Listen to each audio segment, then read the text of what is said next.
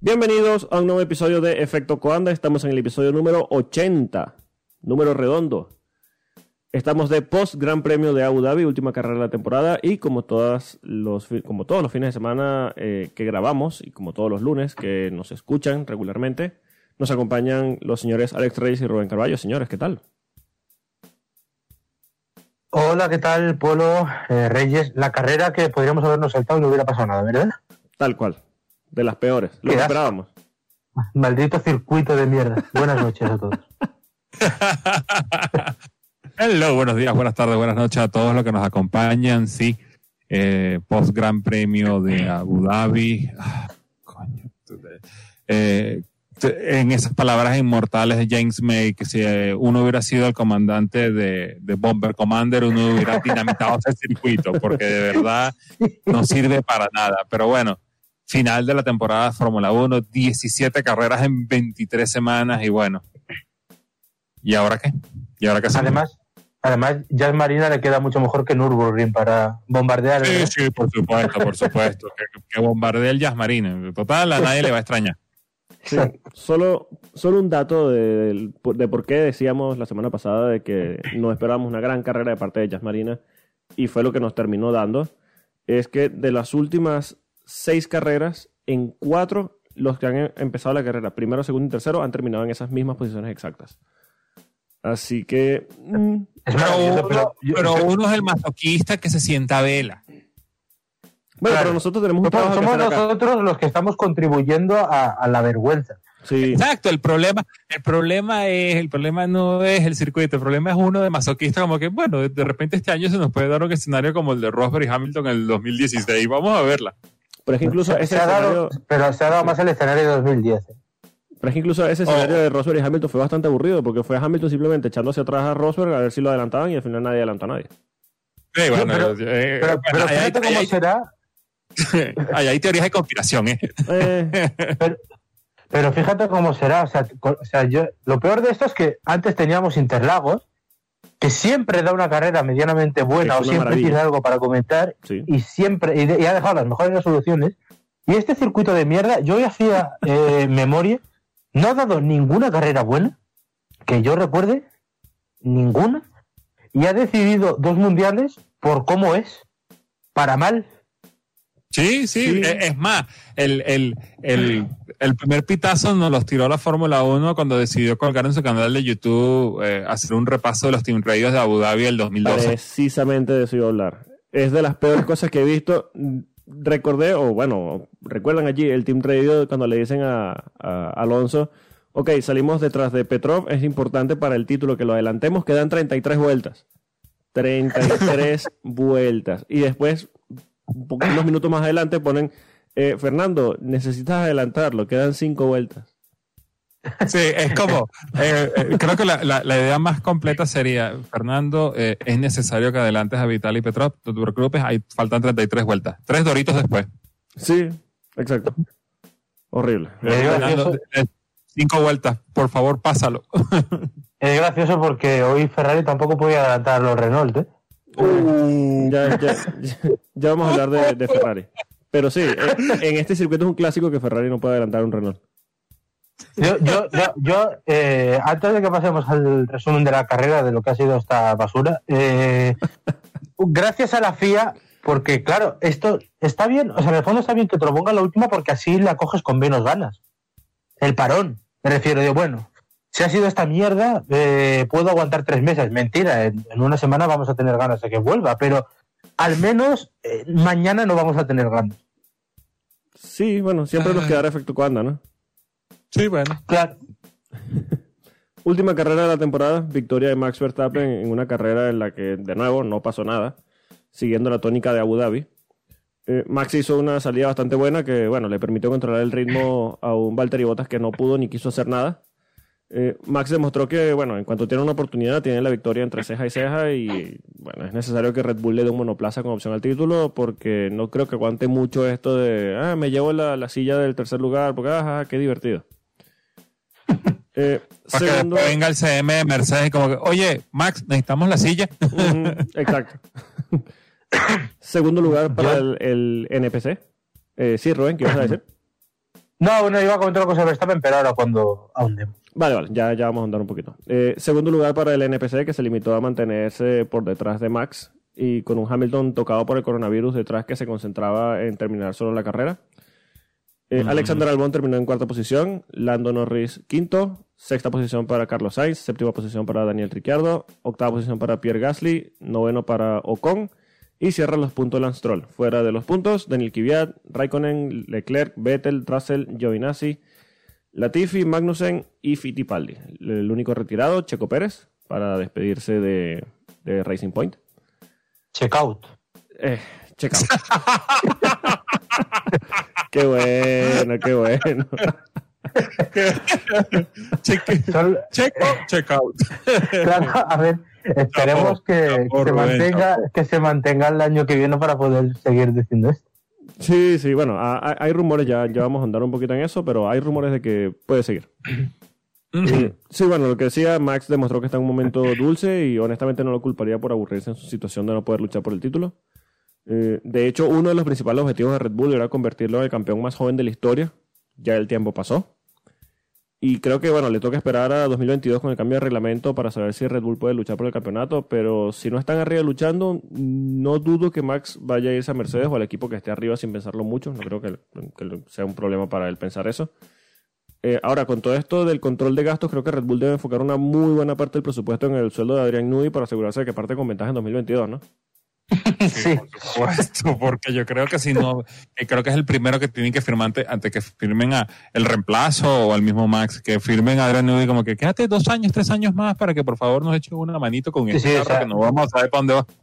Sí, aquí que nadie lo dude, o sea, Adrian Newey es más importante que Max Verstappen. O sea, Sí, sí, exacto. eh, aquí el, el dinero tiene que ir efectivamente a, a Newey y la carrera evidencia, eh, más allá de lo de Newey, ya hablo de Verstappen, eh, que cuando puede, cuando puede demuestra lo que es, cuando el coche le deja. Sí. Y cuando la situación le deja, eh, y yo te digo más, para mí la carrera la gana el sábado. Sí, es que básicamente Abu Dhabi se ha empezado a convertir en una versión grande de Mónaco, en el sentido de que para tú asegurarte la victoria, hombre, haz la pole, porque eh, el- la, la misma estructura del circuito no te deja pasar, la, tienes dos zonas de DRS, pero una es muy corta y la otra es uh, con una curva de 90 grados que es un asco. O sea, por favor, déjenme dinamitar el circuito. Yo lo hago gratis, no hay problema. Eh, eh, es imperdonable de que, o sea, yo podríamos jugarlo con nuestra audiencia. Lo que pasa que, bueno, eh, es complicado, pero es eh, eh, finalizar la temporada en Abu Dhabi es como cuando la Fórmula 1 se finalizaba en Las Vegas, Sí. en el, en el circuito del Palace. O sea, horrible, es horrible, no te dejan nada. Es, es un- una, es una cosa anticlimática. Eh, Ahí Es- cuando Pablo dice lo de Interlagos, coño, pero de Interlagos te regalan una carrera, la lluvia o el mismo tipo de circuito, pero esta carrera nada, nada. Es que Yo- esta es, es- es- efectivamente es la nada como circuito, nada especial, no tiene nada. Tiene el entorno, que el entorno ya lo podemos ver en todos los circuitos de la Fórmula 1 prácticamente, casi todo. Sí. Eh, El dinero que hay y, y la noche ni siquiera ya es un llamativo, porque ya tenemos tres o cuatro carreras de noche. Sí. Si entra No, Malasia, es que no- serán es que cuatro. no- exacto, es que ni siquiera por el hecho de, de- de- de ser de noche o llamativo o tarde-noche, como lo quieran llamar, porque si uno dice, bueno, pero es que mira toda la infraestructura que se construyó alrededor, el hotel de Jazz Marina, pero es la misma infraestructura que tiene Singapur y Singapur te puede regalar una carrera mejor. Es que yo recuerdo Claro. cuando, Esto- cuando entró eh, Abu Dhabi a- al calendario, se hablaba mucho de la- lo moderno de sus instalaciones, eh, un nuevo tilcódromo que tiene eh, grandes escapatorias, que va a permitir que lo- los pilotos tomen más riesgos y tal. Y al final, ¿qué, qué tiene para presumir ahora? Que el hotel gigante se cambia de color. Sí, Algo que ya tiene. Singapur, además. Porque, porque aparte de eso, parte de la culpa de esto lo tiene la Fórmula 1. Claro. Eh, tú vas a correr en Abu Dhabi, eh, tú vas a correr en Abu Dhabi, eh, pues, o sea, ¿en qué sentido lo tiene Fórmula 1? Aparte de permitir que Germán Tick construya esa estupidez Dios mío. de que la Fórmula 1 decide de que sea la carrera de final de temporada y que se exclusivamente sea la carrera de final de temporada. Ya los pilotos llegan a Abu Dhabi así como, Es que claro, son la ¿Qué carrera final de temporada porque deben estar pagando una barbaridad y ellos quieren que el título se decida en su pista. Que, ok, Claro. lo entiendo, pero no me jodas, Fórmula 1. No creo que digo que dinero. hay que agradecerle a Hamilton que esté evitando eso. Sí, Algún año que se le escapó y el resto lo tenía amarrado cuando ha llegado, pero en los últimos años, Estados Sí, Unidos, eso- Turquía, o sea, nos ha evitado esta vergüenza. sí, ganó Sí, México eso ya- también. Ya, eh, eh, es más, yo, yo lo llevaría, yo, si yo fuera el, el, el encargado, yo llevaría esa carrera eh, después de Bahrein, al principio de temporada, y nos olvidamos de ella. No, yo la llevaría Ojalá. a Fórmula 2 y ya está. Yo la saco del calendario y listo.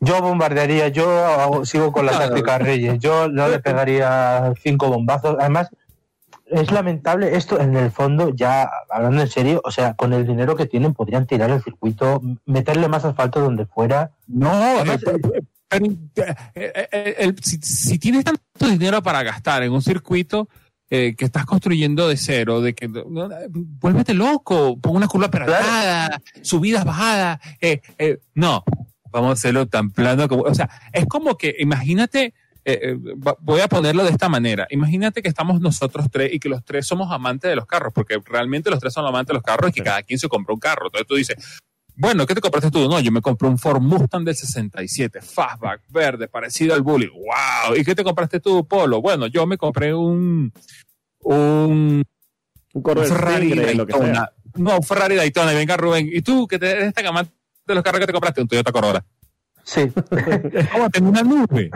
Sí, Claro, sí. eh, eh, ese- no, es el circuito perfecto. Además, eh, se le ajusta mejor que otros para Valtteri Bottas. Es un circuito sin alma. Esto es como Sochi mal. Sí, sí. Entonces, a alguien como a Valtteri Bottas le viene muy bien. Es que Que mira, ni, ni a este Valtteri Bottas le viene bien, pero bueno, en condiciones normales. es que mira, yo creo que la, la analogía para este caso sería cómo tú puedes empeorar Paul Ricard Abu Dhabi. Claro. Uf, uf. No, este es, Sí, este, este es el hijo diabólico de Paul Ricard y de Sochi. Tal cual, es que ya tienes las líneas azules para que tengas pesadillas apenas lo veas. Claro. Y añadiría a Mónaco. O sea, si le metes el sábado, es el, es el primo lejano de Mónaco. No, pero es que clasific- eh, no, eh, pero la- sí, en Lo que ha dicho Reyes. O sea, es que es una mezcla de todo lo que está mal. Pero es que además Eh, el circuito de, de Abu Dhabi tiene como 17 configuraciones. Está claro que la que usamos no funciona porque las carreras son una mierda, pero usa otra. Aprovecha este año que, bueno, no voy a decir que no importa, pero que se probaron cosas nuevas y, usa otra configuración del circuito. Exacto. Ya fuimos O sea, eh, a, a Istambul con un circuito con un asfalto que simplemente no funciona, ya que coño, ya vamos a, a volvernos locos. Eh, Es más, yo, yo, si, si, si, si las autoridades de Abu Dhabi y la Fórmula 1 quieren seguir empujando de que el circuito sea el- la, la carrera de final de temporada, coño, vamos con, vamos, a, eh, para los que conocen iRacing, vamos a construir, vamos a hacerlo en la semana 13. Que la semana 13 es todo lo que vale. O sea, así como Claro. que eh, esto no vale, aquí vamos a poner que el circuito entonces salgan los sprinklers y mojen la pista eh, a mitad de camino. O sea, vuélvete loco, vuélvete loco. Eh, haz, Claro. haz que la carrera sea memorable, pero sea memorable por cosas buenas y no por cosas malas. Y si por cosas buenas tienes que hacer las artificiales, hazlo. Porque de manera natural ese circuito no sirve. Sí, lo que está claro es que no, No funciona. sirve. Tal cual como está ahora, no funciona. Y me encanta Exacto. que tenemos ya 15 minutos despotricando de este circuito. Sí. y podríamos seguir, pero. y podríamos seguir. Ya, ya, se pueden imaginar qué tan interesante estuvo la carrera, ¿verdad? bueno, sí.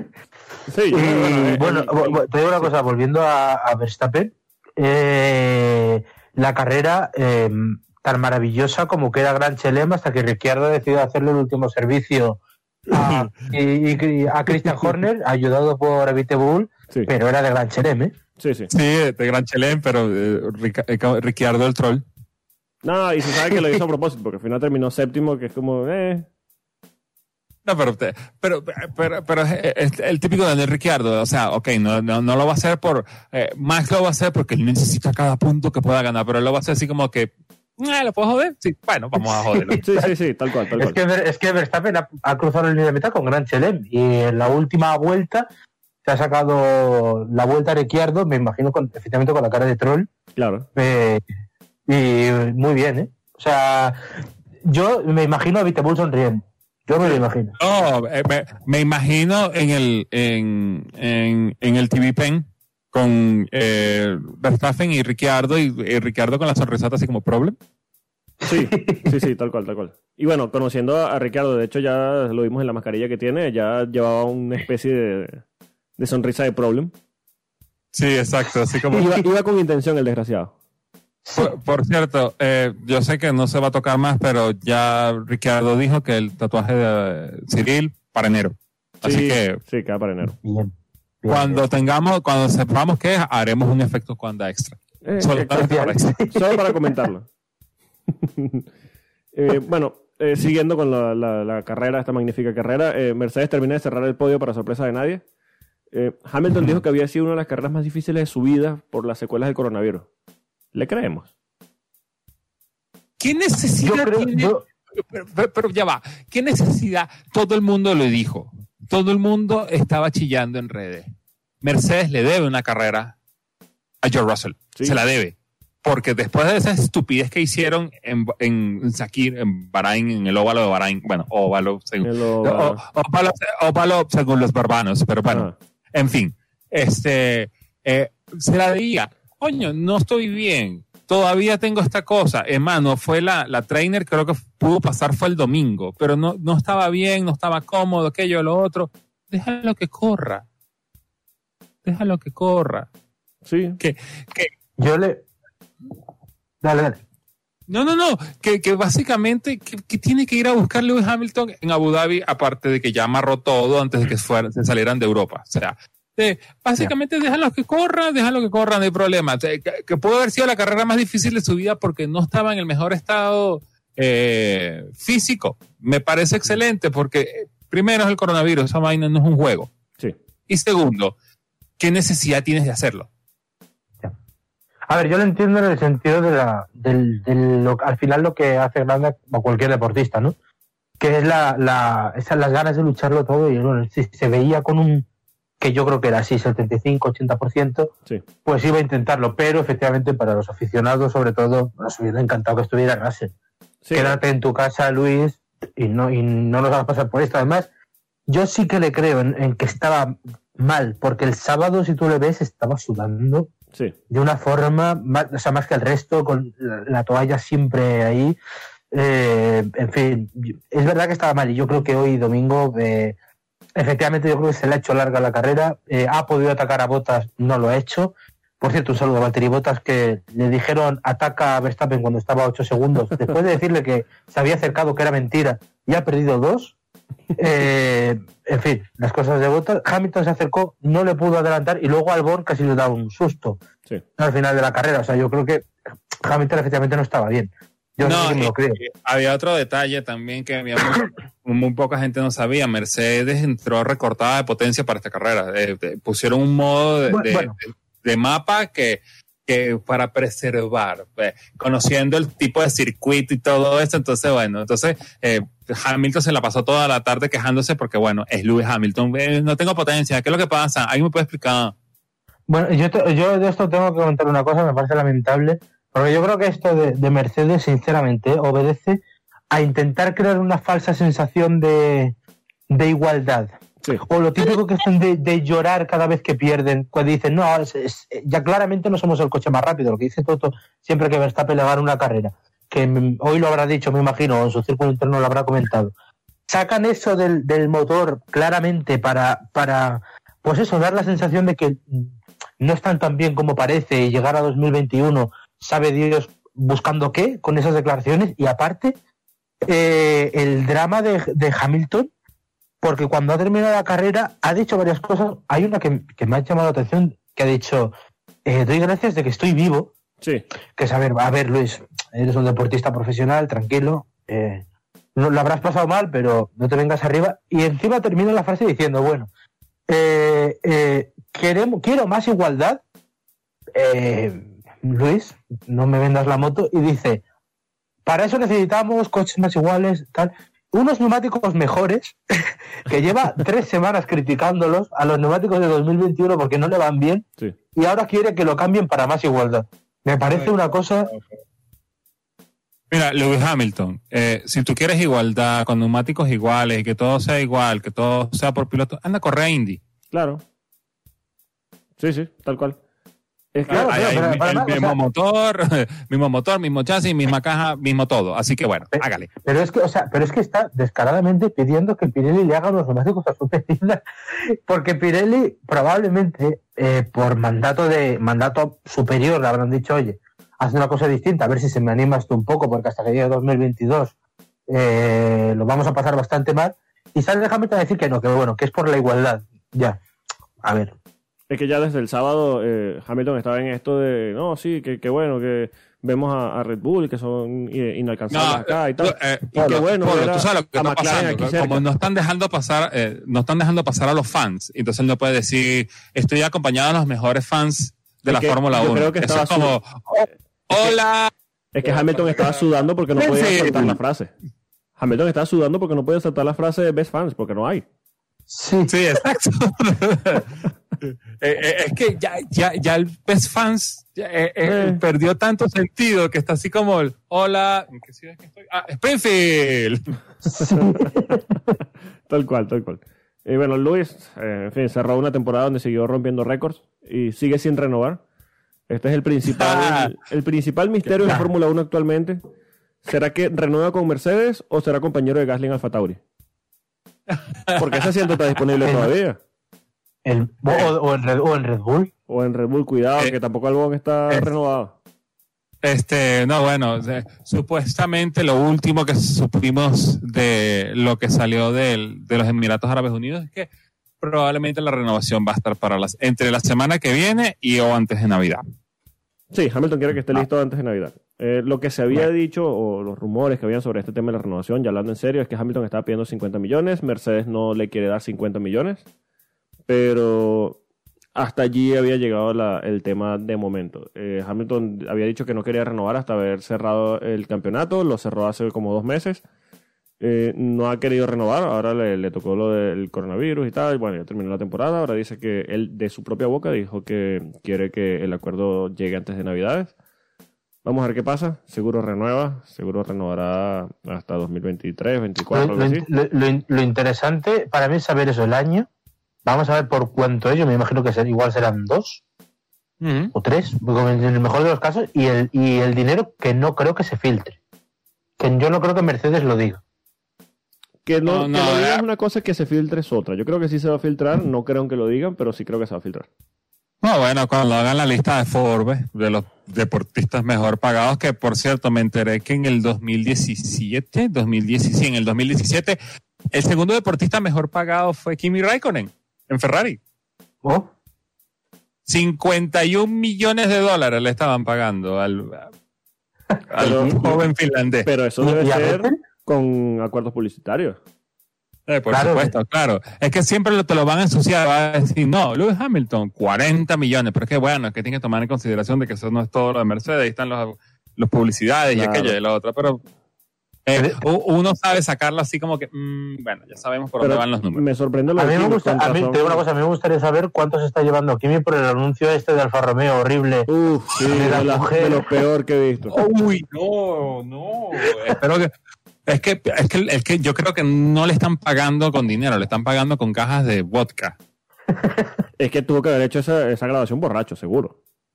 Porque es que es horrible. Lo, me- lo mejor de que acabe la Fórmula 1 es que no vamos a tener que volver a ver eso. Sí, Sí, por sí. supuesto. Cada vez que cada vez que Sky se iba a comerciales, tararara, Uf. tarara, y coño, no, no, no, no, no. Y eso que en Sky ponen la versión corta, aquí ponen una de un minuto, que es horrible. Ay, Es- por Dios. Lamentable, de Dios. Pues, es, que si tú dijeras, bueno, es que le está haciendo publicidad al Alfa Romeo Giulia, que es hermoso. Uy, está bien, es un deportivo, se dan, pero no, al Estelvio, a la camioneta. Ay, por favor. Sí, de hecho, Julia es el que le pasa por al lado y él está en el Estelvia. Exacto. En fin. Ah, no sé, no sé, no, no entiendo nada. Pero bueno, cobrando lo que cobra, viendo esto de lo de los 51 millones, se entiende que aparezcan esas cosas, ¿no? Sí, bueno, Sí. pero este esperemos de que, bueno, como decía Rubén, a mí me interesa saber cuánto, porque bueno, de ahí depende de muchas cosas. Si van a renovar a Valtteri Bottas un año más, si te vas a traer a Russell, eh, si vas a desempolvar a Pascal Verlaine, mm, quién sabe, porque bueno, eh, ¿Incluirá, ¿Incluirá una cláusula sobre Russell? ¿Creéis que se atreverá a eso? mira, eh, básicamente eh, Lewis Hamilton está en nivel, en un nivel que en su época tenía Alan Prost, Ayrton Senna. Si él quiere, mira, yo voy a correr dos años, pero ese niño me lo tienes vetado dos años, lo puedo hacer. Yo, Pasa que no tiene para dónde ir, ese es el problema. Sí, yo honestamente. Eso, creo yo. Sí, ese es otro problema. Yo, honestamente, de poder pedirlo, yo estoy seguro que podría pedirlo si lo quiere, por todo lo que ha conseguido con el equipo. Además, los galones que te da tener siete, millones, siete, siete eh, títulos del mundo. Pero no veo a Hamilton metiendo ese tipo de cláusulas, más que nada porque sabe que no van a tener dos gallos en el mismo gallinero. Eh, no creo que Mercedes, teniendo lo que tiene ahora, un Bottas que rasca todos los puntos necesarios y un Hamilton que camina solo, quiera tener a dos tipos competitivos que vayan a chocar como ya pasó en 2016, que el ambiente del equipo, si bien dominaron todo, era bastante malo. Yo, yo, em, yo tengo una, cosa intermedia. Eh, yo creo que Hamilton no lo pedirá, porque creo que no es el tipo de deportista que lo pide por él, ¿sabes? O sea, tiene el estatus de Alain Prost, de Michael Schumacher, de Ayrton Senna, pero eh, le veo más diligente en estos temas. Ahora, yo es que lo que creo yo que Mercedes igual sí que se arriesga con Russell, llega un momento, ¿eh? Yo, yo es que, eh, hablando de botas, o sea, la clasificación general al final ha quedado eh, botas 223, Verstappen 214. Sí. Eh, yo creo, una temporada así de botas, otra más, yo creo que no se arriesgan a mantenerle. ¿eh? Sí, seguramente. Seguramente. Eh, pues, mm. Y, yo pienso que, que, básicamente Rubén tiene un punto a favor en ese aspecto, pero de que yo pienso que Lewis Hamilton no es ese tipo de, deportista que dice, no, no lo quiero porque me va a opacar, me va a empañar. Además, tuvo, cuando él llegó, tuvo, ¿y cómo es? Bienvenido, un bienvenido a la Fórmula 1 bastante tóxico con, Fernando, pero eh, eh, eh, a, él le gusta, a, él le podría gustar el hecho de que de repente tengan a George Russell porque le gusta ese aspecto de competencia. Porque él, quiere él quiere seguir desarrollando sus juegos mentales. No lo pasa más con el NPC porque, bueno, lo hace polvo. Pero. Es, un piloto valiente en ese sentido. Sí. Exacto, pero en ese sentido, no lo va a decir él, él no lo va a imponer, decir no, no quiero, pero Mercedes es quien no le va a imponer porque ellos no quieren otra guerra, eh, eh, otra Silver War adentro. Porque eh, Hamilton está más que conocido, pero el talento puro que tiene George Russell no se puede esconder, pues. lo que me parecería una, una, un, un, asesinato y un crimen es que ese niño no se le dé una oportunidad por voto. Sí. En su momento. Sí, de También tengo que hay, un, hay, hay, hay perdón, hay una, hay una variable. Eh, el Hamilton de 8 mundiales, que nos, que, del que estaremos hablando en 10 meses, eh, igual sí que dice, venga, tráeme a Russell. Ahora que tengo 8, tráemelo. Sí. exacto. Ahí, ahí, sí, ahí sí se le podría jugar, así como que no, no lo quiero más a él, quiero, quiero a alguien que me, que me alimente. Ahí, tráetelo, Russell, tráetelo, tráetelo. Eh, o, de repente se pone Crendón así como que, bueno, podemos traernos a, así, él lo va a decir, estoy jodiendo, no tanto, eh, podemos traernos más a ver café. Sí, y Mercedes tiene que tener mucho... callarle la boca. Sí, Mercedes tiene que tener mucho cuidado con eso, que es precisamente lo que está pasando con Red Bull y, el tema de Verstappen, si no le dan un, monoplaza que, sea rápido o, que luche por el título, es que ya toda la parrilla vieron que puede hacer Russell con un monoplaza competitivo. No tiene ningún tipo de práctica con el Mercedes y estuvo a, 25 milésimas de hacer la, la pole position y no ganó la carrera porque Mercedes decidió hacer un homenaje a Ferrari en Bahrein. Pero. Eh, es más, yo, yo creo que el, en, en, en, Bahrein agarraron a todos los mecánicos de Mercedes y los posaron y le hicieron así como escubido y salía este Iñaki Rueda. sí, tal cual. Mm. Pero lo que quiero llegar es que si Mercedes sigue jugando a lo seguro por no lastimar los sentimientos de Bota, si es que ese hombre llega a tener, tiene algún tipo de sentimiento que no sea la, apatía total. Eh, estoy seguro que hoy en día no le deben faltar ofertas a Russell de equipos bastante competitivos, solo que estoy seguro que debe estar esperando esa llamada de Mercedes que si no tienen cuidado podría no llegar. Exacto. Es que, es que, claro, ahora corres el riesgo de que venga un Red Bull, venga un, yo qué sé, Racing Point en su día, Aston Martin, eh, cualquier equipo potente diga, oye, que, lo quiero, y te lo levante, y te quedas con la cara. Claro, es que Es que ese, es que ese es el detalle, pues que, que, que, que, que Mercedes tiene que jugar en este invierno a, primero, eh, asegurar eh, a su pieza más importante, que es eh, Lewis Hamilton. No lo vamos a negar. Eh, del NPC, bueno, ya eso está asegurado, pero tienes que buscar asegurar tu futuro inmediato, porque va a llegar un momento que este negrito con ocho campeonatos, nueve, diez, once, va a decir, no más, me voy. Sí. Claro. ¿Y qué vas a meter ahí? Sí, es que de Es que hecho esta es ya- una situación complicada también porque Mercedes está un poco a la Fórmula 1 que si sí que si no. Va a Sí. firmar el Pacto de la Concordia, pero eh, va a vaivenes, ¿no? Mercedes, no, tú- o a mí menos me pasa, la miro y digo, no, no es la típica marca que, que- que se quiera quedar, Sí. ¿sabe? Eh, Bueno, eh, le ve fecha de caducidad al deporte, entonces sí, hay, ahora, hay que ver eh, dónde ponen ese listón también. ahora ¿eh? han empezado una campaña que Fija- dice que fíjate quieren- que fíjate que tú lo estás comentando Rubén y eh, algo que se suponía que iba a ser el futuro de todo como era la Fórmula E está pidiendo sus primeras hecatombes ya Audi dijo que se va BMW dijo que se va Mercedes dijo no nosotros nos quedamos pero esos son escenarios que le puede pasar a, a la Fórmula 1 o a la misma Mercedes y bueno ya ok me voy ya no voy a buscar más nada acá Claro. Claro, Mercedes se queda en la Fórmula E porque acaba de llegar. También. Hay una inversión bastante grande allí Claro. que acaban de hacer y ellos dirán, bueno, por lo menos déjame rentabilizar esto a 3, 4 años. En el caso de Mercedes, Claro. eh, han empezado de- desde unas semanas para acá eh, con todo este tema de la diversidad y tal, una campaña dentro de su propio equipo diciendo que son, además, el único equipo que está haciendo un esfuerzo real por tener más diversidad dentro de su equipo y tal, y que es un plan a, a cinco años dentro de la Fórmula 1. Entiendo que como mínimo, al haber firmado el Pacto de la Concordia, más esta campaña que están haciendo por la diversidad y tal, como mínimo se quedarán cinco años más en la categoría. Eso, eso es lo que yo quiero pensar, pero como la Fórmula 1 a veces tiene el- las cosas que tiene, Sí, claro. Sí, bueno, yo- eh, como, lo planteas, sí, bueno, se ve lógico, ¿no? De que si Mercedes acaba de firmar para el Tratado de la Concordia, probablemente se va a quedar por la extensión del Pacto de la Concordia. Pero después me acuerdo de que Checo tenía silla en Racing Point. Sí. claro. Bueno, hay que recordar ese grandioso manejo del equipo Sauber bajo Monisha Kaltenborn, que llegó a tener cuatro pilotos oficiales en, en Australia. En un Es una silla. Maravilloso. Sí, sí, por supuesto. Entonces, si hablamos de firmas, Es que- de seguridades y tal, la Fórmula 1 es el mejor ejemplo. Sí, por eso. la- el, el, el- ¿Cómo es el tagline de la Fórmula 1? Es Expect the Unexpected. Un saludo a Monisha Kaltenborn, que seguro que nos está escuchando. Creo que está presa, de hecho. Uh, bueno, no sé. O- ojalá, ojalá.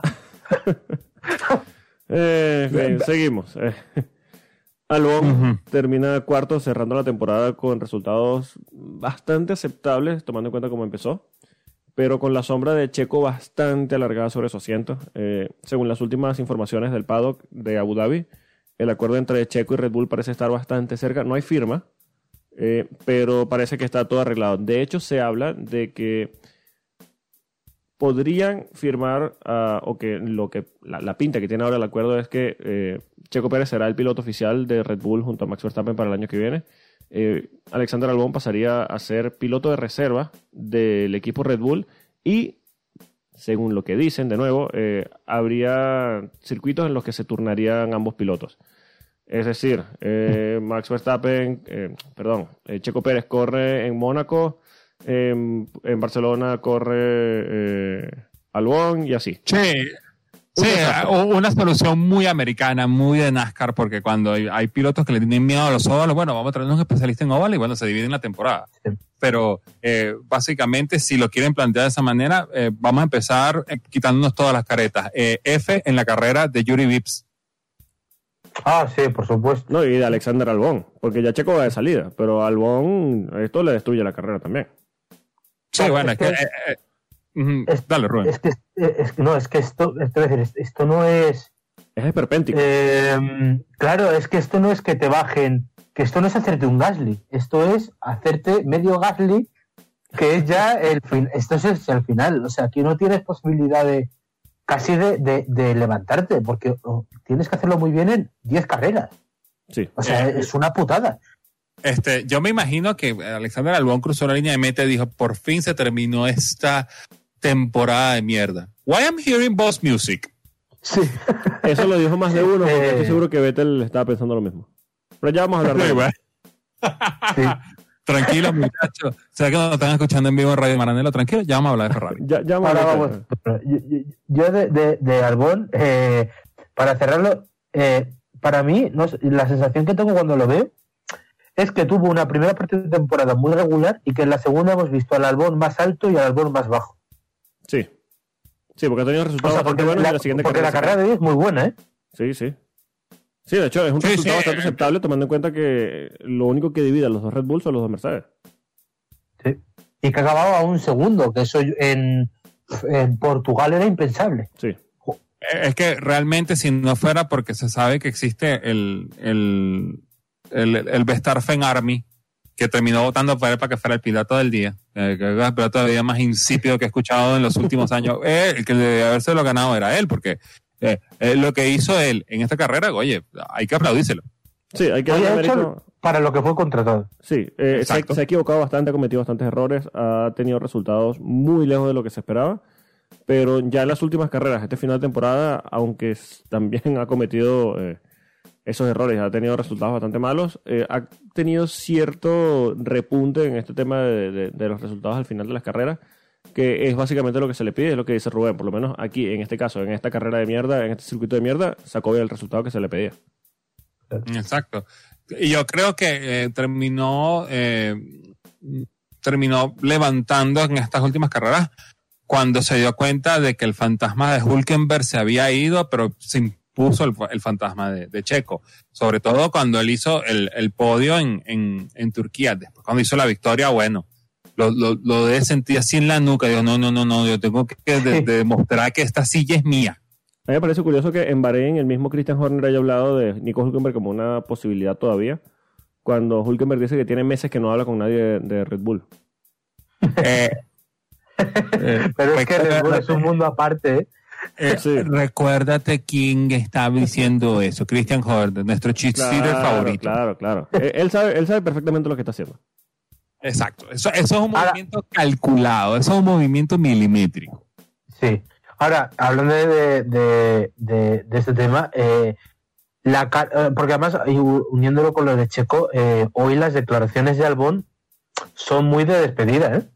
Las de final de carrera, ¿eh? O sea, Claro, yo creo que el, el- el podio de Checo, ahí, o sea, yo creo que es, ha sido lo, lo decisorio. Yo Para creo que, Horner. sí, yo creo que nadie está más. victoria. Yo creo que nadie está más claro en su situación que él mismo. Eh, Albon sabe que no Sí. tuvo una temporada buena, sabe que no cumplió lo que se le pedía. Y, y, y nada, básicamente sabe que no depende de él. Sí, no, y, y- y yo pienso que las declaraciones de él es diciendo, bueno, hice lo que pude, vamos a ver qué van a decidir ellos. O sea, eh, da, da la sensación de que él no tiene control de su destino. Sí. No, sí. Tal cual. cual. Eh, y bueno, hablando de, de este, ya, ya, ya vamos a pasar a, a McLaren, pero eh, hablando de, de esta situación de Red Bull, al juego de las sillas y tal, eh, me pareció triste una declaración que, que dio Daniel Kvyat. A ver, todos estamos claros de que Kvyat está fuera de la Fórmula 1, pero dice que a él le hubiese gustado seguir. Eh, en realidad eh, sacó muy buenos resultados eh, hacia este final de, de temporada, aunque hoy no pudo sumar puntos, o este fin de semana no pudo sumar puntos pero dice, yo quiero continuar, pero parece que el equipo eh, prefiere a su noda, así que nada, me tomaré un año sabático y espero estar aquí de vuelta en 2022. Eh, creo que le tumbó la primicia, entre comillas, yo creo que si chequean nuestro online, nuestro timeline de, de Efecto Coanda en Twitter, hace como un mes dimos la noticia de su noda, puede ser tal vez. Sí. Eh, Sí, Pues un sí. punto más. esa No, primicia hoy la, la terminó de, de confirmar Kvyat, así que, eh, Red Bull, yo sé que me estás escuchando, suelta el anuncio. Sí, exacto. No, y, y se te olvidó otra parte importante del, del, del anuncio o de lo que dijo este Daniel Kibat de que el ambiente dentro de Alfa Tauri, que no estamos hablando de Red Bull, estamos hablando de Alfa Tauri, es bastante tóxico. O sea, eh, quieren conservar eh, su niñito de la, de la gallina de oro, con el huevito de la gallina de oro, lo que hizo Pierre Gasly esta temporada, que para muchos puede ser hasta considerado el piloto del año. Para mí lo es. Y este y, y lo de Sunoda, bueno, lo de Sunoda se veía venir por una razón muy importante. Honda. Honda quiere un montón de pilotos japoneses como sea, aunque Honda va de salida. Pero bueno, el, el detalle es, eh, o subías a Yuri Vips o te traías a Jerún Darúbala y no queremos otro piloto indio, por favor. No, no. No. No, el próximo piloto No. indio debe ser o Mahavir Raghunathan o nadie. Exacto. En Haas, En Haas, por favor. Dios mío. No, es más, yo tengo la solución perfecta. Es hora de que saquemos de la cárcel a, a, a Vijay Malia. a Malia, construyamos otro Force India y pongamos de un lado a Narain Kartikeyan y por el otro lado a Mahavir Raghunathan. Vale, y, y- vale y, y hay que hacer un gran premio otra vez en India. Bueno, están hablando de que se va a construir un circuito grado 2 Dios en algún mío. punto de India. O sea, ¿Alguien se acuerda del, del vudú? Pero es que más allá de eso, que se le está dando uso al circuito de India actualmente, porque construir otra pista para qué? Para usarla dos veces como esta. Eh, bueno, yo pienso que eh, probablemente debe ser el estacionamiento más caro de... de... Que seguro debe ser ya bastante caro. sí, bastante caro. Debe ser un, un metro cuadrado ahí de asfalto grado 1 de la FIA. Sí, sí, tal cual. Eh, en fin, Norris y Sainz terminaron en quinta y sexta posición para terminar de cerrar una temporada de ensueño para McLaren. Eh, hay que repasar. Sí, sí. Hay que repasar un, Un poco aplauso. de dónde viene McLaren en los últimos años. Eh, en 2019, sí, terminaron en cuarta posición. En 2018 fueron sextos. Pero en 2017 fueron novenos. Sí. Hay que ver la evolución que ha tenido este equipo. Eh, hay una mejora bastante importante de lo que es este equipo inglés. Y con las unidades de potencia de Mercedes a partir del próximo año, yo creo que hay que tenerlos muy en cuenta para 2022. Es, es, es que, eh, ojo con McLaren, porque la tercera posición no es que no se viera desde el eh, 2014, porque los últimos años de Ron Dennis fueron de quinta posición también. Eh, no se ve desde Hamilton y, Bottas en y Button en 2012. 2012. Sí, que ya se decide, casi una década. Han pasado eh, ocho años. Eh, no, no nada más lo que ha hecho eh, los muchachos, tanto Carlos Sainz como eh, bastante sentido ese, ese, ese final de Carlos Sainz, smooth operator, de Sí. verdad que sí. No Eh, realmente se, se, se va a extrañar esa pareja de, de, de locos en el equipo, pero bueno, se va uno, re- entra Daniel Ricciardo, así que bueno, el, la, ya sabemos que la M de McLaren es meme, Sí. ahora sabemos que será la C. Pero- No sé. Yo, eh, Eh, perdón, Rubén, pero eh, para continuar, eh, se nota ya que Andrea Seidel ha sabido aterrizar dentro de la estructura y que está haciendo lo que Zach Brown se imaginaba cuando se zancó a Andrea Seidel de Porsche. Porque básicamente este tercer puesto, el 80% de este, de este tercer puesto es lo que ha hecho Andrea Seidel con ese equipo. Sí, tal cual. Te, lo- te voy a cambiar, te voy a cambiar el porcentaje, te voy a cambiar el porcentaje. 50 a Zach, 50 a Seid. Ah, bueno, también. Pero eh, hay, que, hay que analizar que eh, realmente eh, mucho de esto ha, ha sido este paso. Y ahora, eh, imagínense este equipo para el año que viene, un Zach Brown que viene. además, una- un chapó a, Zach Brown que se contrató a Montoya para correr las 500 millas en Indianapolis para ver si se gana la tercera. Maravilloso. Eh, Zach Brown que, que ha entendido cómo es el negocio este de, de- el negocio de la Fórmula 1 de, de- de- del 2020 traerse un Andrea Seidel traerse a un Daniel Ricciardo que cerró la campaña muy fuerte muy muy fuerte lograr conseguir los motores Mercedes. Este equipo suena imparable. O sea tú lo planteas así en el papel y suena imparable para el año que viene. Es que es, es, es la- lo que ha hecho, o sea, porque todo nace de. Sí. Eh, incluso lo de Seidel, eh, es saber planificar un equipo desde cero. Es lo que no está haciendo Ferrari. O sea, cuando tú estás en crisis, eh, en una crisis como la que estaba McLaren, es verdad que lo de Ferrari, en principio será solo este año, en principio, pero tú ves a Ferrari hablando, lo que hemos comentado aquí en este programa, de, bueno, eh, eh, no vamos a poder ganar, ganar, pero el año que viene vamos a hacerlo. Y ves a McLaren, que va paso a paso, ha ido paso a paso. O sea, Sí. salir de donde, de donde estaba con esa McLaren Honda no era nada fácil. Nada fácil. O sea, mm, perder dos segundos en la Fórmula 1 es muy fácil, recuperarlos es muy difícil. Sí. Les ha costado eh, cinco años eh, y lo han conseguido, ya te digo, con el trabajo de, de, de que ha sabido poner cada piedra en su lugar y efectivamente es que suena totalmente imparable. Además ha sido el año de Zach Brown. Yo, la verdad, bueno, sabéis que me, me gusta bastante y es por quien más me alegro eh, del resurgimiento de McLaren. Además que siempre he sido muy pro McLaren eh, y me encanta verlos otra vez ahí arriba. Sí. Y ya tengo así un sueño porque el equipo de Indiana- el equipo de Indy va a viento en popa con un Pato Ward ha sido la revelación del año, la ha puesto tercero, ganando ya, luchando por ganar. Eh, eh, United Autosports, el equipo de resistencia, le ha ido genial. Eh, y McLaren como tal, la marca, la ha potenciado de una forma tremenda. Eh, económicamente se están recuperando. Hay que hablar de, de- del fondo Exacto. que lo ha comprado, Sí. que lo hemos Ujú. visto esta- este fin de semana. eh, una inyección de 150 millones, ¿puede ser? Sí, 150 millones por dos- 650 leí, 650 leí yo. Sí, ciento- 560, perdón. Son 150 los 160. primeros dos años y después a tres Eso. años más el resto pues, que lo completa los 500 y tantos. Pero es una Exacto. inyección de capital Y con, y con esa, y, y con esa inyección, ahí es cuando, eh, porque el Zagora lo decía hoy, eh, ahí es cuando quieren ganar. Sí. Ahora viene el siguiente paso. Y, no puede estar mejor planteado ni con un timing más perfecto. O sea, eh, y unido a la inyección que te da ser tercero en constructores, porque, por ejemplo, para Renault el quinto yo lo considero un fracaso. Sí. Si McLaren hubiera quedado quinta, eh, igual el plan no habría sido- salido tan perfecto. O Lo sea, es mejor- que también hay que reconocer. Sí, lo mejor es que tú puedes Sí. ver desde el, desde el punto de vista de, de- viendo a McLaren desde que entró Zach Brown al equipo, eh, tú ves, Zach Brown entró equivocándose bastante porque él insistió mucho en estos motores Honda, eh, básicamente le daba eh, carta blanca a Fernando Alonso de hacer lo que le diera la gana, para bien o para mal, muchas veces para mal.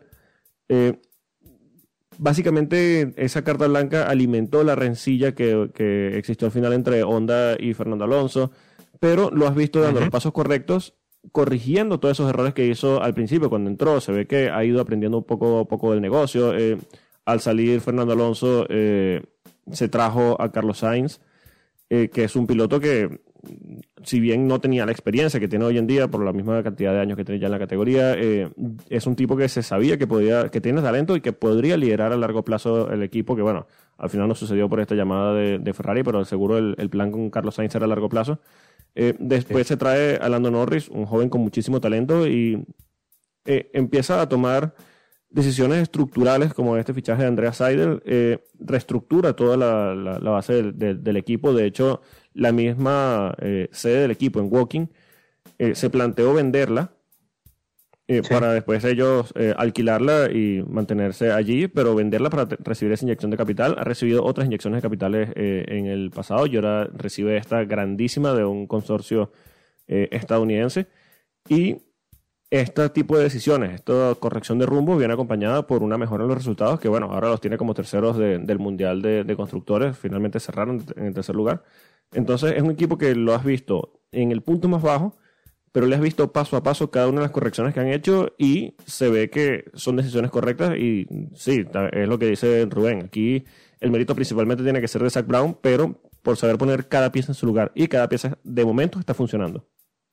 Sí, y, Mira, y- yo- y- yo- y la- y- y- y que no parezca que le queremos quitar a, a Seider, es lo que decía Rey. O sea, la, la- la llegada de Seider es un paso más que había que había una decisión que era, era arriesgada, pero, pero que podía dar muy buen resultado, como ha dado, pero al final, claro, la inteligencia también la ha puesto Andrea Seider. O sea, Claro, eh, lo, lo único que, que, eh, a McLaren igual el, el- lo único malo que le puede quedar por sacarle algo es que al final esas mejoras últimas no han funcionado, pero en general, eh, pese a la presión de Racing Point y Renault, la tercera posición la, siempre se han mantenido ahí. sí. Siempre, siempre, salvo el otro día de Racing Point que ya adelantó y, y bueno, pero ahora hablaremos de Racing Point, pero al final que la temporada, yo no sé, de, de nueve y medio.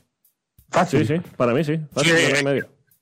Es que el, el gran premio para, para McLaren no es nada más este tercer puesto, la llegada de Andrea Seidel, de que todo cliqueara. Es tomar el ambiente tóxico que deja esa relación entre Fernando Alonso y Honda. Que hay equipos que todavía, te estoy viendo a ti, Maranelo, no han podido superar y darle la vuelta. Es decir, ok, esto fue un error, esto fue algo que se nos salió de control, eh, las partes terminaron de manera enemistadas, pero Claro, pasa que ahí habían, hab- había un choque de trenes. Básicamente, un tren era Fernando Alonso y otro tren era eh, Honda. Y básicamente lo sacó a dos de la, de la ocasión, de, la, de la ecuación. Ahora no existe ni Fernando Alonso ni Honda en la estructura de McLaren y todo parece ir viento en. Bueno, todo va bien. Por eso, pero, pero eh, hacer ese cambio, ese viraje, porque el problema no es, eh, eh, Polo, el problema no es el, el choque de tren. El choque de tren estaba, estaba, estaba cantado, sobre todo cuando vimos que el motor Honda no reaccionó el primer año. Pero a nivel de inversionista, eh, tener ese ambiente tan tóxico Sí. dentro del equipo no te sirve. Sí, no porque tú no claro. yo no sé qué va a pasar con esto. Claro, claro. Entonces, fíjate cuántos, cuando estaba la época del motor Honda, ese equipo era sostenido por los partners nada más, los partners, eh, technical partner y, y los partners de, de Sí. Chandon y aquello y el otro. Y se ha conseguido gente que, que yo trabajo con ellos, Arrow, Coca-Cola. Es que, es que- es que eso es muy importante. Hace tres años y medio, hace tres años y medio nadie quería McLaren. Sí, sí, Nadie, Exacto. Es que, eh, eh, McLaren era radioactivo. Sí. claro. Sí, y no, no, con esto no quiero decir que eh, sea culpa de, de Fernando Alonso, pero sí hay, hay No, culpa no, o de- sea- de ambas partes. Eh, claro, o sea, a ver, eh, la Culpa relación afectó para mal. Sí, sí. Eh, Por eh, eso, culpa a quien cumpla merece. eh. Eh, hay dos culpables. Fernando por querer ser la primadona que, y sigue siendo Sí. la primadona que es, porque como le negaron que, eh, eh, como él, eh, pareció que los dos días que le van a dar de John Driver no era suficiente, bueno, vamos a sacarte a pasear en tu R25, por cierto, que fue lo mejorcito del fin de semana. No lo vamos a negar. Pero Lo que, lo, que, lo que pasa, a ver, en esa relación, yo, es que hubo muchas cosas. Yo creo que eh, Sí, Fernando se equivocó en muchos gestos. allí pasó, muchísimo. pasó de todo y nada. Sí, o sea, y yo creo que, fíjate, Mac- Fernando yo creo que es el primero que se arrepiente y creo que es lo que decía Baton, que irá a, a Renault con otra filosofía. Yo creo que aprendió mucho de eso. Luego tiene esa onda y su orgullo japonés también. Es que al final son dos orgullos. Y Sí, sí. mientras en el medio tenías una McLaren que, que, se, que se sostenía en un chasis que no era tan bueno como decía. Y llegó Zach Brown, eh, es lo que has dicho, le dio las llaves del cortijo a, a Fernando y a Honda. Y todo se le salió. Eso mal. salió muy mal, eh, pero lo ha, lo, ha, lo ha levantado. Lo ha levantado hasta el punto. Hay una cosa que, que no solemos tener en cuenta. Ojo que es muy importante. McLaren Renault ha quedado por delante de Renault. F1 Team. O sea, Sí, sí. eh, es que lo, lo- lo dejamos así pasando, pero es que estaba viendo una entrevista con Andrea Seidel en el post de la carrera. y Claro, tiene ahí el logo de Renault, o sea, es un golpe tremendo a una empresa que recibe dinero del Estado francés. O sea, y McLaren le ha pasado por la derecha y por la izquierda. Sí. O sea, Y sobre todo el año que viene, que bueno, el año que viene tenemos que ser mejor que pagar el Renault, no, ahora es McLaren Mercedes. Sí, Claro. ahora es McLaren Mercedes. Sí, es que ya, ya Renault va a quedar luchando sola, pero eh, tal vez le, le juega mejor. Eh, yo te voy a decir una cosa, yo lo, lo que sí, de cara a McLaren, esperemos, y seguramente con Andrea Seidel así será, eh, que ese coche McLaren case bien con el motor Mercedes en el sentido de que al principio de temporada den- un paso para atrás, pero si ese coche entra bien de primeras, ojo, sí, mucho cuidado. Ojo, ojo, ojo, ojo, bastante ojo. Sí. Entrando ya, ya vamos a alejarnos un poquito de este bodrio de carrera y los resultados eh, finales. Eh, bueno, eh, antes de, ir- de salir de la carrera, yo sé que eh, Rubén quiere decir algo sobre Ferrari. Así que, señor, micrófono abierto. Bueno, te- tengo, eh, bueno, empiezo por Ferrari y empiezo por Racing Point, la que más rabia te dé. Lo de Racing Point es muy cortito. Bueno, empieza con Racing Point y después te sueltas con, con, con Ferrari. Vale, eh, bueno, lo que yo quería decir de Racing Point, eh, yo que he defendido bastante a, al, a Lance Stroll en el sentido de que no es tan malo eh, como podría ser Sí, eh, por la- su condición de piloto de pago, en la carrera de es vergonzosa para el piloto de Fórmula 1. Muy lamentable. Muy, muy lamentable. eh, es tan mala que le ha costado la tercera posición a Racing Point sí, porque mientras Checo estaba fuera remontando como podía al principio, que era este circuito de mierda, incluso a él le costaba, eh, y luego ha terminado fuera por los problemas de motor, eh, qué vergüenza en general de Stroll. O sea, eh, no podía con. Ferrari, eh, no podía, bueno, o con, eh, Gasly le ha pasado y lo que él no ha conseguido en 15 vueltas, que era pasar a Vettel, lo ha conseguido en dos sí. Eh, saliéndose por el circuito, o sea, saliéndose por la pista, el único yo creo que ha cometido errores hoy, una pasada de frenada tremenda, eh, le deja muy mal lugar, ¿eh? Sí, eh, el O sea, problema con, con Stroll es que es un tipo, y, y se le nota, lo, lo hemos dicho aquí, que sí, puede, ser- puede tener un, gran ritmo de carrera, cuando tiene eh, su día es un grandísimo piloto, pero es como muy apático. En, en las en carrera, cuando tiene oportunidades de hacer cosas importantes, eh, es raro ver que se atreva a hacer un dive bomb como los que se lanza eh, Daniel Ricciardo o, ser agresivo como tal vez otros pilotos como puede ser Lando Norris o, o Carlos Sainz.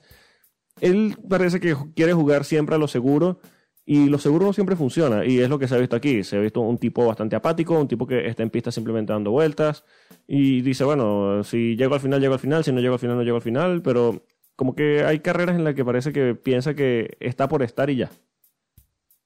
Sí, Sí, bueno, sí, es sí. que hay, que hay que reconocer de que sigue siendo el hijo del papá. Entonces, Y ojo, eh, es no muy bueno. presión que, bueno, no voy a perder la silla. Eh, sí, mi papá, papá lo intenté. Y ojo, yo lo he defendido bastante. A mí, a mí sigue pareciendo un piloto bastante bueno.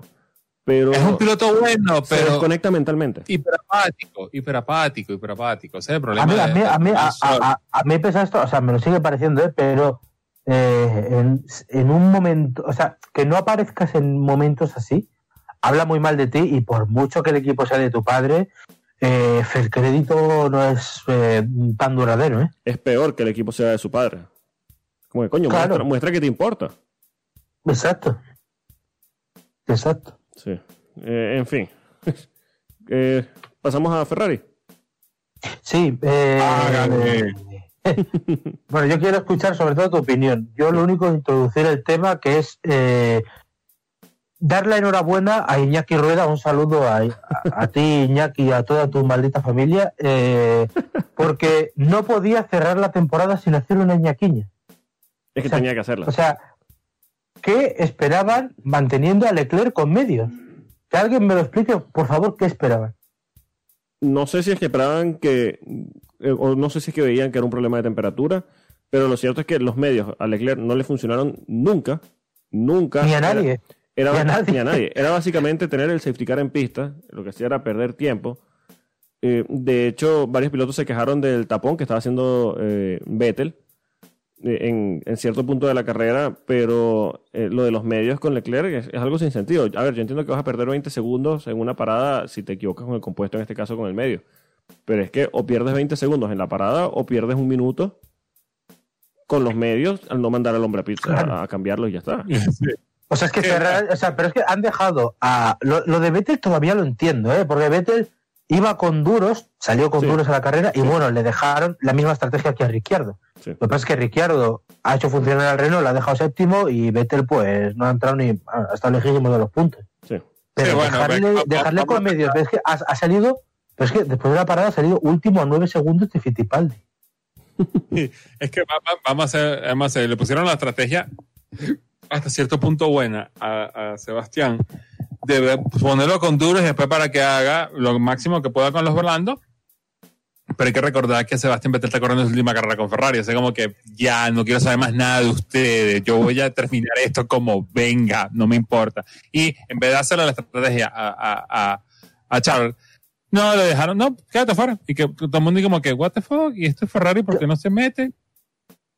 A mí lo que me parece Es que si tú, impresionante. si- si tú ves a todos tus, ri- tus rivales metiéndose, hazlo. O sea, Claro. encima estás décimo. ¿Qué más te da? Es que si ves a todo el mundo entrando, cambiando el compuesto, algo está pasando. Y si tú mismo en tus datos tienes que estar viendo de que no, no funciona. No funciona y ya está.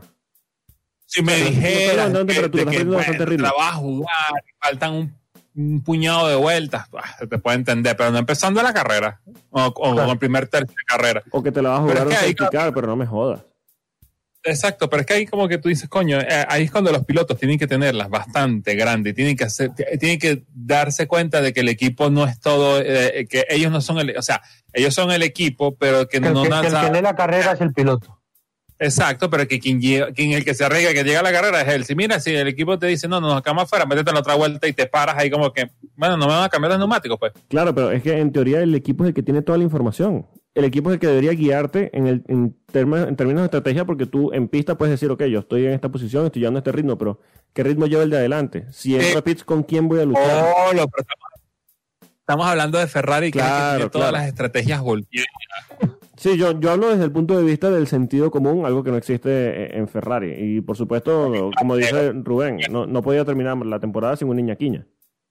No, no, eh, ya que, ya que el regalo de Binotto a Vettel ha sido una parada de 3,2 segundos en vez de de 6, de 6 y medio, y una Champions, pues bueno, eh, a alguien le tenía que tocar lo malo porque esto es muy, o sea, Ferrari lleva años sin hacer funcionar dos coches, ¿eh? Sí. Es un poco como RT. sí, básicamente. Y a mí me parece eh, bastante importante y hay que reconocer el grandísimo esfuerzo que ha hecho Ferrari esta temporada, porque ya ahí en, en, en Abu Dhabi levantaron la Champions. Sí. O sea, Mira, ya, grandísimo. ya es más de lo que, ya es más de lo que ha hecho el Atlético de Madrid. Ya, exacto. Ya, Eh, que ya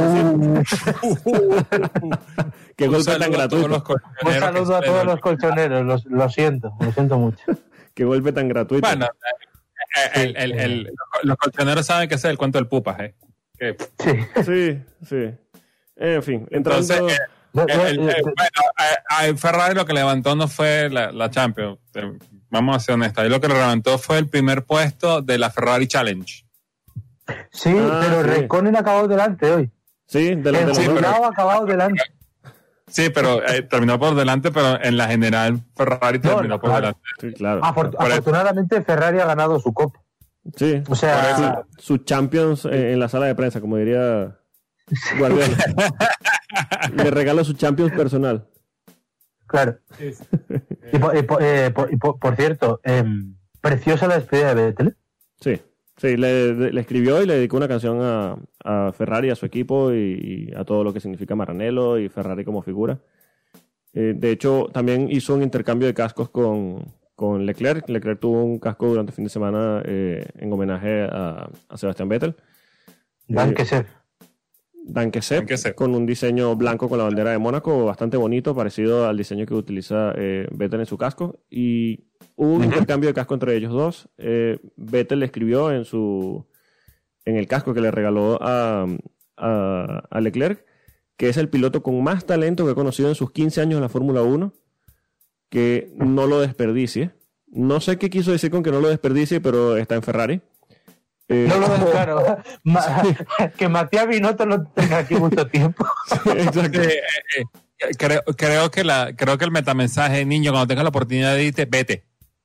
Sí, sí, pero bueno, en fin, el mensaje, ya hablando en serio, es muy bonito, dice, eres el piloto con más talento que, que- con el que me he cruzado en los, mis 15 años en la Fórmula 1, Eh, no lo desperdicies y no importa lo que hagas en la vida, recuerda sonreír y disfrutarla.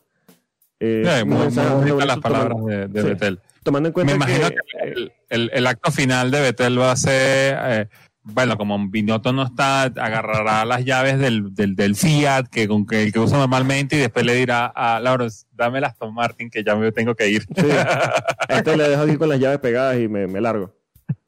Esa- eh, ni siquiera entregarla, deja esa llave pegada a la ignición y ya, vámonos. Sí. Te lo dejen al sitio, a ver si llega antes que se lo lleven. Está el coto allá afuera parado. Exacto. Eh, en Entonces, fin. digo una cosa, qué bonito es que haya terminado así la relación Sí. entre Leclerc y Vettel, a pesar de los más y los menos que ha habido. Una relación que Binotto ah, ha podido dinamitar y no ha hecho. Un Binotto, por cierto, que le ha dado a Ferrari eh, su peor temporada desde el año 80. Que ya es decir, Era el episodio, en el episodio 80, muy a, a Radio Maranello. eh, porque estamos muy, muy, muy contentos de que esto pase. Eh, y una uh, Ferrari que ha cerrado el Gran Premio a la, prácticamente a la misma distancia. En la temporada ha cerrado la, la temporada a la misma distancia de la que la empezó. Sí, yo espero que Binotto tenga eh, siempre claro que la temporada número 70 de Ferrari en la Fórmula 1 es su peor en 30 años. En 40 años, perdón. ¿Cre- Eh, ¿Crees que lo recordará? Yo espero que lo tenga bastante claro. No sé si lo admitirá, pero espero que le quite el sueño por lo menos un par de noches. Espero. Sí, bueno, ya además hay otro tema importante que tenemos que traer con el asunto de, de Ferrari, que es que su CEO renunció, tuvo que renunciar a Camilleri por coronavirus y que ahora Sí. quien está manejando todo es John Elkan. Sí, es John Elkan. Eh, bueno, no, es difícil saber qué depara a Ferrari eh, en esto, pero este tipo de, de situaciones eh, institucionales siempre le va mal, siempre se refleja en los resultados deportivos, porque se empiezan a tomar decisiones sin pensarlo mucho o decisiones de gente que no sabe. Pero en fin, eh, toca esperar, las decisiones ya están tomadas, ya está firmado Carlos Sainz. Vamos a ver qué pasa Sí. de, de ahora en adelante, pero sí, eh, esto no ¿Sab- juega en nada. sab-. ¿Sabéis lo, ¿Sabéis lo peor? Hay peor. Ahora- ahora- sí, ahora vienen los dos meses de, de promesas. Sí, Luego llegará claro. Barcelona y, y- y el nuevo motor no funcionará. Sí, seguro. Bueno, ya están vendiendo uno con que era más potente, que no sé qué, que 20 caballos más, que 30 caballos más. Ferrari. Ah, Hay que esperar también cuál va a ser la decisión eh, oficial de la FIA acerca de lo que está pidiendo Red Bull, de que se congelen, eh, ah, unidades ¿cómo de es? potencia. de que se congele la- el desarrollo de los motores hasta más adelante, cuando estaban hablando del 2025, pero quiere que se hagan ya. Entonces, ya todos están enemistados en ese aspecto, porque Red Bull Sí. quiere una cosa, eh, Mercedes quiere otra, eh, Ferrari quiere otra cosa. Ferrari que pide, por favor, que le devuelvan su motor del año pasado. Sí, sí. Eso lo, lo han perdido y mira, ya ahí los tiene sexto en el mundial. Bueno, entrando ya en las estadísticas de la temporada, eh, me causa curiosidad que Hamilton ha sumado 124 puntos más que Botas en el campeonato de pilotos. Pero lo más impresionante es que el cuarto del mundial de pilotos, que es Checo Pérez, sumó 125 puntos en toda la temporada. Luis le sacó al segundo, al NPC, una diferencia que casi iguala al total de puntos del cuarto lugar de campeonato de pilotos. ¿Qué te podemos decir? Que ya es decir bastante. ¿Qué esperaba? Un tipo que se perdió. Y Luis se perdió una carrera. Sí. No me jodas. se perdió dos. Checo se perdió. Bueno, sí, Checo se perdió dos. Pero la diferencia con, con Bottas sigue siendo obscena. Sí, bueno, pero es, Es que, es que hay que la pena, la pena No. es que Verstappen no le ha pasado. Sí, sí. Sí, bueno, el, ahí la, el, el- la falta de fiabilidad del, del Red Bull o los errores que se ha cometido le, le cobraron el segundo puesto del Mundial porque lo tenía para eso, pero, pero fíjate, el, el- ahorita que le traes los detalles, fíjate, Lewis Hamilton se perdió una carrera por COVID-19, Checo se perdió dos, Sí. el NPC se perdió ninguna y Ninguna. aún así no le llega. Joda. No, es- no es que- no es, no es llegarle, es que la diferencia es la misma cantidad de puntos del cuarto del campeonato de, de pilotos. Si tú me dices que la diferencia es la misma del noveno, tú estás hablando ¿qué? de unos 10 puntos, lo que sea. Pero es el cuarto. Son 125, bueno, 124 puntos. Son 5 Ujú. carreras ganadas a cero. Eh, Es que es tremendo. Eh, no, no, eh, eh, es, es una brutalidad. Me, me imagino que también debes tener ahí en tus estadísticas la, la consistencia de Pietro Fittipaldi, ¿no? De que empieza último y llega último. Sí, sí, de hecho eh, es el piloto más constante. Hoy volvió a terminar de último. Bueno, Último en pista, porque último fue Checo, pero último en pista fue él. No solo eso, fue el único piloto al que le han sacado dos vueltas. F, por F de Fittipaldi. F de Fittipaldi. No puedes escribir Fittipaldi sin F. Claro. Y- y- Está bien. Y bueno, eh, Por cierto, hay una estadística que no hemos comentado, ¿eh? De Botas con. Verstappen antes de que se nos, va, se nos vaya. Botas ha tenido un out, Verstappen cuatro. Sí, sí, que ya es Sí, bueno, ahí fue donde perdió el mundial. El- Y la el- diferencia ha sido de nueve puntos. de nueve puntos. Sí, es que ahí lo hubiese matado. Imagínate, imagínate ese niño sin, sin que le hubiera pasado nada en Turquía. Sí, exacto. Estuviéramos hablando de, de- de- o, o ahí en. Bueno, lo que pasa es que muchos son porque era pasajero, eh, eh, realmente. En, en, en Mugello él fue pasajero, aquí fue pasajero. Entonces, las poquitas que el, no, que, el- que el out fue porque el coche o, la- o el motor dejaron de funcionar, coño, ¿cómo le costaron? Sí. Sí. Y bueno, eh, en las estadísticas, eh, el cuarto lugar eh, es de Checo Pérez, un piloto que no tiene asiento para la temporada que viene. Muchísimo mérito que esté de cuarto lugar, teniendo en cuenta que tiene un Red Bull y ambos Ferrari que en teoría, sobre el papel, deberían luchar el campeonato, ya sabemos que no. Pero le, le da muchísimo mérito a Checo Pérez que haya hecho su mejor temporada en tal vez su última temporada en la Fórmula 1. Eh, Está, estabais hablando antes del piloto del año, que yo para mí está entre, bueno, Hamilton por supuesto, Gasly, eh, Checo, pero por para mí el supuesto. piloto del año es Checo, ¿eh? Sí, eh, eh, eso, eso es un tema de discusión largo que lo podemos traer la semana que Sí, viene. lo, tra- lo traemos la semana que Sí, sí, viene, pero, Con pero Con sí. invitados, bien invitados. Sí, vienen invitados. Ujú. Pendiente la semana que viene. Pendiente. Pero yo ya te digo, o sea, cuidado con lo de lo de Checo, o sea, lo de Checo este año es muy muy bueno. Sí, muy, muy, muy bueno. Eh, Eh, eh, continuando. Sí. eh, hay, hay hay dos puntos de estadísticas que no creo que no los tengas ahí en las notas, pero Ajá. recuerdo hay que tocarlo. Uno, eh, según la realización eh, de la FIA, Oh, eh, el, el- el mejor piloto de la historia tiene que ser Nico Hulkenberg, porque Nico Hulkenberg, este, eh, con la bandera alemana, Nico Hulkenberg, Renault y con la banderita de McLaren, o sea, corrió con todo. Bueno, te, te voy a decir otra. Eh, ah, ¿Os habéis fijado en la comparativa de neumáticos de hoy? Los gráficos de AWS de Amazon. Sí, que le han puesto a- en la misma, exactamente la misma duración de neumáticos, además a la vez, ¿eh? El, abajo a la derecha, comparación entre Vettel y, y Leclerc. Iba uno, Ah, sí. iba Vettel con 24 vueltas o 21 de duro y Leclerc con 24 de medias, eso era, iban con la misma, con la, con la misma degradación. 50-50, 30-30. Son unos Sí, yo tengo la impresión de que la gente de, de AWS, de Amazon, encontró el, el- el antiguo secreto oriental del copia y pega. Sí, sí, son unos sinvergüenza. Es que además ya, ya la misma realización de la Fórmula 1 se burla de ellos porque recordamos en Bahrein cuando ponían que a, a Russell le, le quedaba 10% de, de, de capacidad en una de, sus gomas y enseguida pusieron la transmisión de radio. Ni siquiera pusieron el, el team radio de audio, simplemente el- la transcripción diciendo tires are fine. O sea, ya no les importa. Eh, Es un partner que les estará pagando bastante por el tema de publicidad. Ya es un tema de, "Ah, vamos a burlarnos de esto.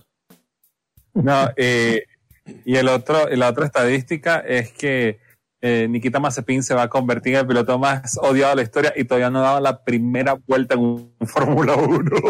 Y cuidado, cuidado si no da ninguna.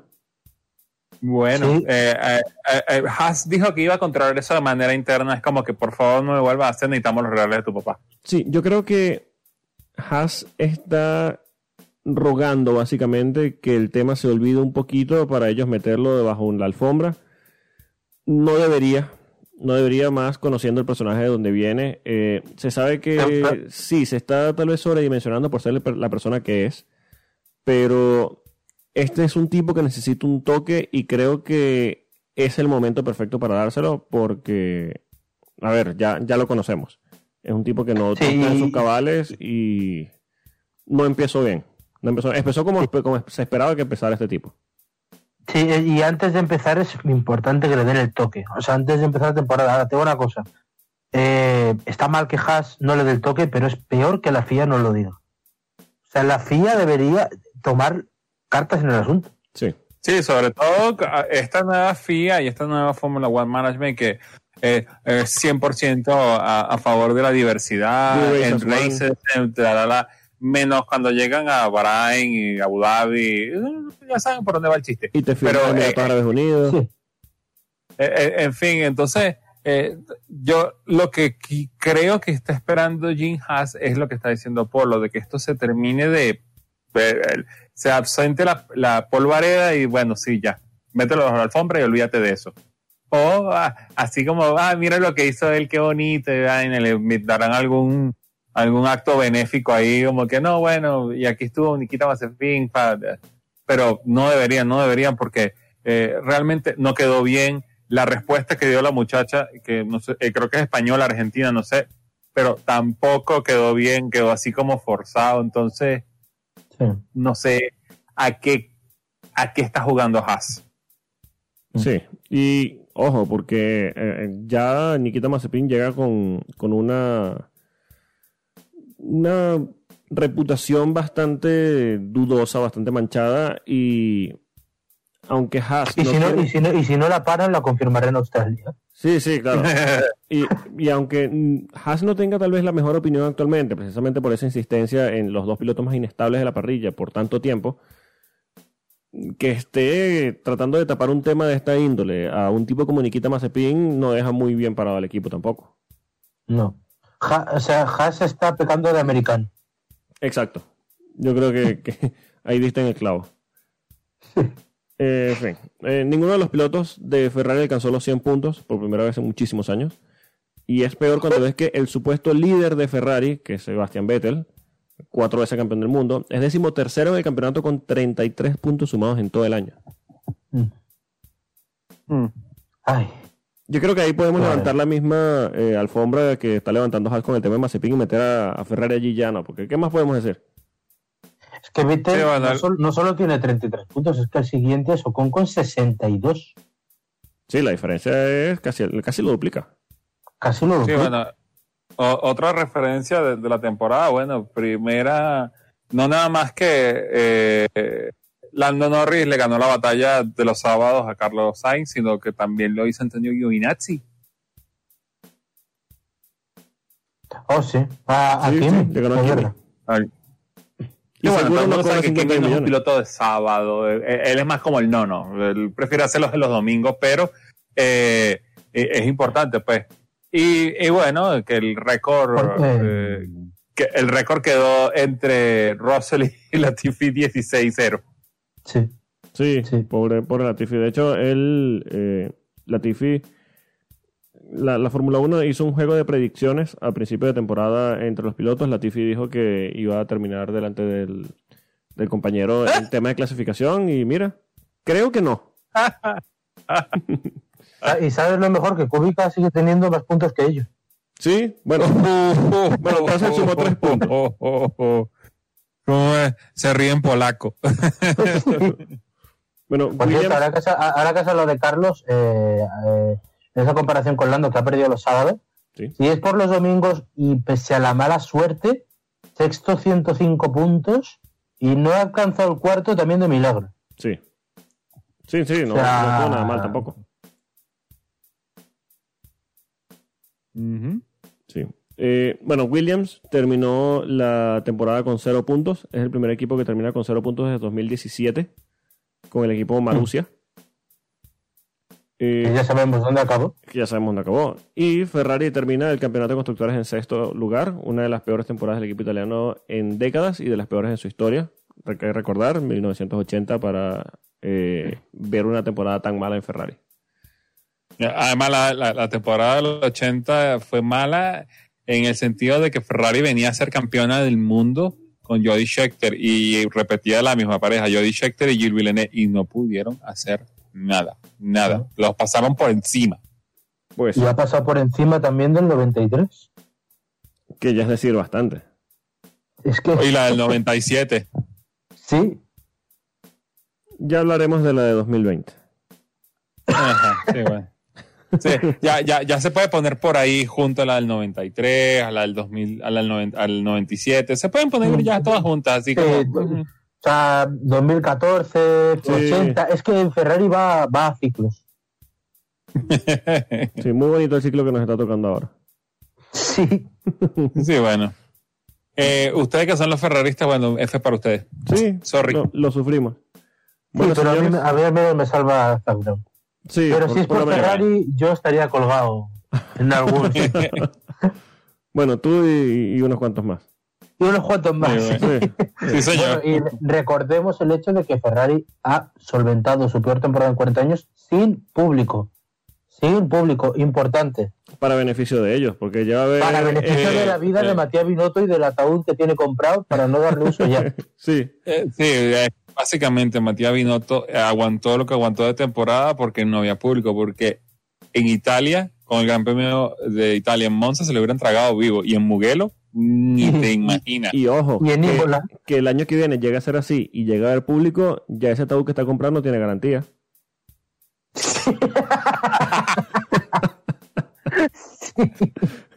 Polo. Cerramos, cerramos. Eh, señores, cierra la temporada de Fórmula 1, se acaba esto y a nosotros nos queda un solo episodio de esta temporada. Eh, como les dijimos al final de la primera temporada, eh, amenazamos con volver. Nos escuchamos de nuevo la próxima semana. Tenemos invitados para el último episodio de esta segunda temporada de Efecto Coanda. Quiero, desde ahora, bueno, me extenderé un poco más en la- el próximo episodio, pero quiero de antemano agradecer a cada una de las personas que nos ha escuchado durante esta temporada tan atípica, tan difícil. eh, tan complicada. Y también agradecer a Reyes y a Carballo que tomaron la batuta de- del podcast y han mostrado un compromiso con todo este proyecto bastante bonito. Me da mucho orgullo y les agradezco de corazón. Pero bueno, ya nos extenderemos y nos pondremos melosos la semana que viene. Señores, pueden seguir al señor Alex Reyes en Twitter en arroba. Al señor Carballo lo pueden seguir en arroba Rubén Piso DXT. A nosotros nos pueden seguir en arroba efecto Coanda. Pueden escucharnos y suscribirse al podcast en Google Podcast, Apple Podcast, Spotify y en todas las plataformas de podcast disponibles. Señores, gracias por acompañarme en un nuevo episodio de Efecto Coanda. Eh, bueno, yo me extenderé también la semana que viene, pero así de primera es un auténtico placer haber vivido esta temporada de Fórmula 1, pese a todo lo malo que tiene la Fórmula 1 moderna, que nos hemos dejado el tema del R25, pero ya lo traeremos. Sí, lo traemos. Eh, eh, de verdad que nos ha dado muchas cosas buenas. Yo voy a echar mucho de menos la Fórmula 1, pero afortunadamente hasta ya nos queda menos porque nos vamos a plantar casi en, en- en Navidad.